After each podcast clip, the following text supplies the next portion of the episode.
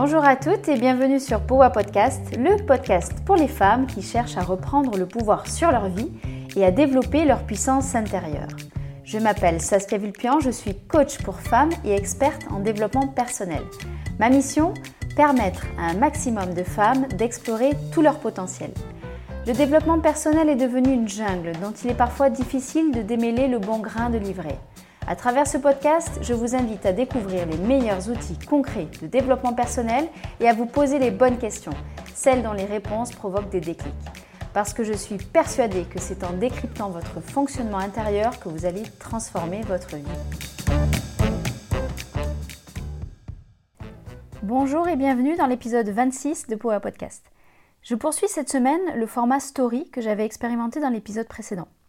Pour rappel, je pars d'une histoire fictive correspondant à un mix de plusieurs de mes clientes et à partir de cette histoire, je fais des arrêts sur image dans lesquels je tire des apprentissages autour de différentes notions de développement personnel. Cette semaine, on poursuit donc l'histoire de Virginie qui, on l'a vu dans l'épisode précédent, a été soumise à trois types de messages parentaux qui ont pu influencer la survenue d'un syndrome de l'imposteur chez elle. Son père accordait beaucoup d'importance à l'intelligence, qu'il valorisait à outrance, avant toute autre qualité, ça c'est un premier type de message. Il remettait en question les compétences en piano de Virginie, qu'il mettait en compétition avec sa grande sœur, qui était brillante partout. Ça c'est le deuxième type de message. Et le troisième type de message était la non-valorisation, l'absence de renforcement positif. Finalement, Virginie a appris, en observant son père, que l'intelligence était la qualité suprême et qu'elle n'en était pas suffisamment dotée. Mais on l'a vu, ces messages parentaux ne suffisent pas à eux seuls à expliquer la survenue du syndrome de l'imposteur. Observons cette fois-ci d'un peu plus près l'environnement dans lequel Virginie a grandi pour voir quel impact il pourrait avoir sur le développement du syndrome de l'imposteur chez elle. À 14 ans, Virginie a demandé à ses parents de pouvoir participer à un concours de piano qui se passait au niveau régional.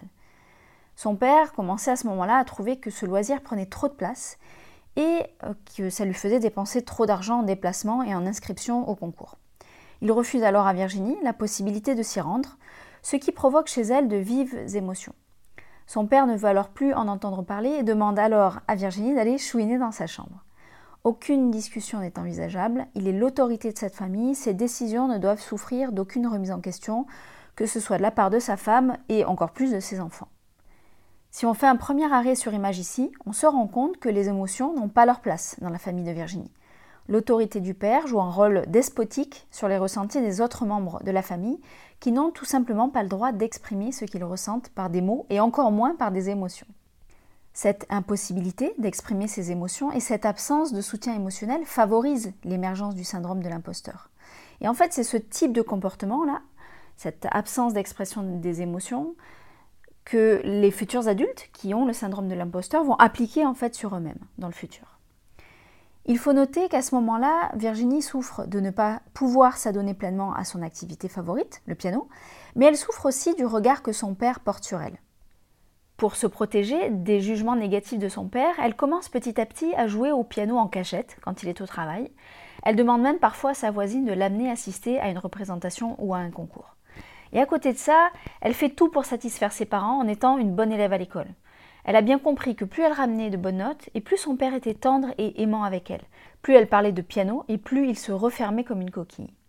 Pour autant, étant rarement la meilleure de sa classe, son père ne paraissait jamais suffisamment satisfait, et ses retours positifs étaient irréguliers. Ses filles devaient être les plus intelligentes de la classe, et pour lui, l'intelligence se mesurait au travers des notes, et surtout des classements entre les élèves. Je te propose un deuxième arrêt sur image ici. En cachant ce qu'elle aime vraiment, pour ne mettre en avant que ce que son père attendait d'elle, Virginie a continué à planter des graines qui ont fait germer le syndrome de l'imposteur dans l'adolescente qu'elle devenait et l'adulte qu'elle est devenue par la suite. Le soutien à double tranchant de sa mère et l'absence totale de soutien de son père ne lui ont pas permis d'assumer pleinement ses particularités, ce qui faisait d'elle un être unique. Parce qu'elle avait besoin de validation, de l'approbation de son entourage, Virginie s'est concentrée sur ce qui contentait les autres, sans pour autant jamais réellement recevoir la reconnaissance qu'elle aurait aimé recevoir. Cette posture de la fausse bonne élève favorisera le sentiment d'imposture de Virginie, qui a l'impression en fait de jouer un double jeu. Le jeu de la bonne élève, qui s'investit à fond dans l'école, alors qu'elle ne fait ça que pour faire plaisir à son père, et qu'elle ne souhaite qu'une chose, s'adonner à sa passion pleinement. On peut rajouter que le jeu de la bonne élève permettait à Virginie de protéger son estime personnelle mise à mal par les commentaires désagréables de son père à propos du piano. C'est donc une sorte de mécanisme de protection, de carapace, que Virginie a développé pour se protéger du jugement de celui dont elle avait besoin de recevoir de l'amour inconditionnel et de la reconnaissance. Cette carapace lui a servi en tant qu'enfant et adolescente, puis elle l'a conservée, une fois adulte, en cherchant toujours à être la bonne élève partout, au point que les critiques sont petit à petit devenues invivables pour elle. Mais on en reparlera des conséquences dans un prochain épisode. Tout ça mène forcément à beaucoup de conflits entre le père et la mère de Virginie. Sa mère a bien compris que Virginie joue en cachette, et elle voit bien que les réactions de son mari sont inappropriées. Virginie se sent alors de plus en plus coupable, pensant que les disputes entre ses parents étaient de sa faute. Troisième arrêt sur image ici, la présence de conflits réguliers, le manque de cohésion familiale et la possibilité réduite de s'exprimer par l'ensemble des membres de la famille constituent aussi un environnement propice au développement du syndrome de l'imposteur. À tout ça, on peut rajouter que le père de Virginie prenait très à cœur la vie scolaire de ses filles. Il était sur le devant de la scène pour discuter avec le proviseur, faire remonter des difficultés. Il travaillait les devoirs avec elles, au point parfois de faire un petit peu à leur place. Enfin, surtout à la place de Virginie, pour qui il nourrissait plus de crainte que pour sa grande sœur. Quand elle recevait des compliments de la part de ses professeurs, elle ne savait plus vraiment si ces compliments lui revenaient, s'ils étaient légitimes ou s'ils revenaient plutôt à son père qui avait passé la soirée avec elle à préparer ses examens. Elle ne se sentait pas trop légitime en fait et n'a pas ainsi pu développer un sentiment d'efficacité personnelle. Je te propose un dernier arrêt sur image ici pour observer deux choses. D'une part, l'environnement marqué par le contrôle de la part du père qui intervient dès qu'il est possible pour favoriser la réussite de ses filles. On peut imaginer que l'intention est bonne ici, mais le trouble se crée lorsque Virginie ne sait plus si elle mérite vraiment les signes de reconnaissance qui lui sont adressés. Elle commence alors à développer le sentiment d'imposture propre au syndrome de l'imposteur.